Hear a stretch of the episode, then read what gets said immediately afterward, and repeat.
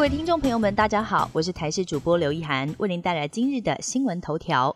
长荣航情基层员工集体请假，导致机场内的行李搬运人力不够，乘客都上机了，但是行李却还没上飞机，让长荣紧急调派人力，连行政人员都穿上了衬衫帮忙搬行李。甚至长荣行情的董事长陈友玉也亲上火线支援，搬到满头大汗，只能够靠自己。因为另一个行情单位桃园行情工会要求底下会员不要介入帮忙，因为他们也因为薪资福利等因素正在酝酿抗议行动，不排除在春节要发动罢工。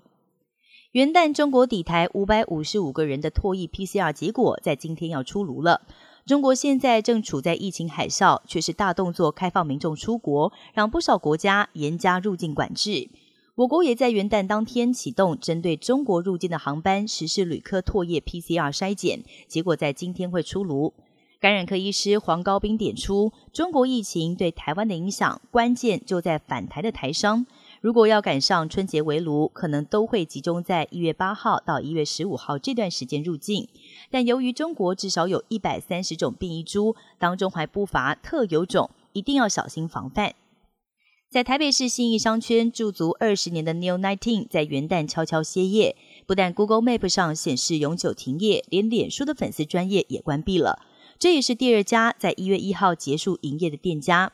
Neo Nineteen 在二零零一年年底在信义商圈开业，立足长达二十年。实际上，在去年中就已经传出 Neo Nineteen 跟房东租金谈不拢，可能会离开信义商圈。没有想到如今成真。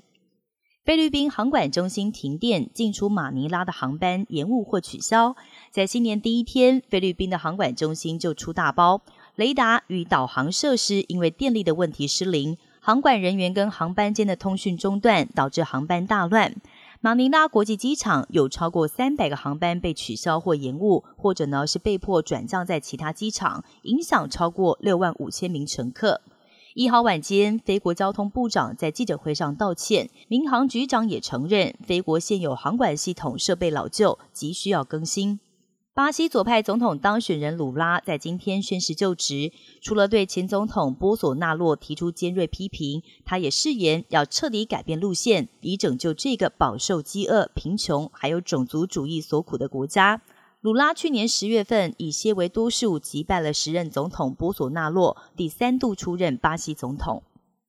美国加州这个跨年不平静，先是跨年前降下暴风雨，旧金山还有沙加缅度一度豪雨成灾。一号上午在北加州又发生了规模五点四的地震，而这个地区上个月下旬才发生过规模六点四的强震，不少住户断水断电，让迎新送旧的加州民众心情格外复杂。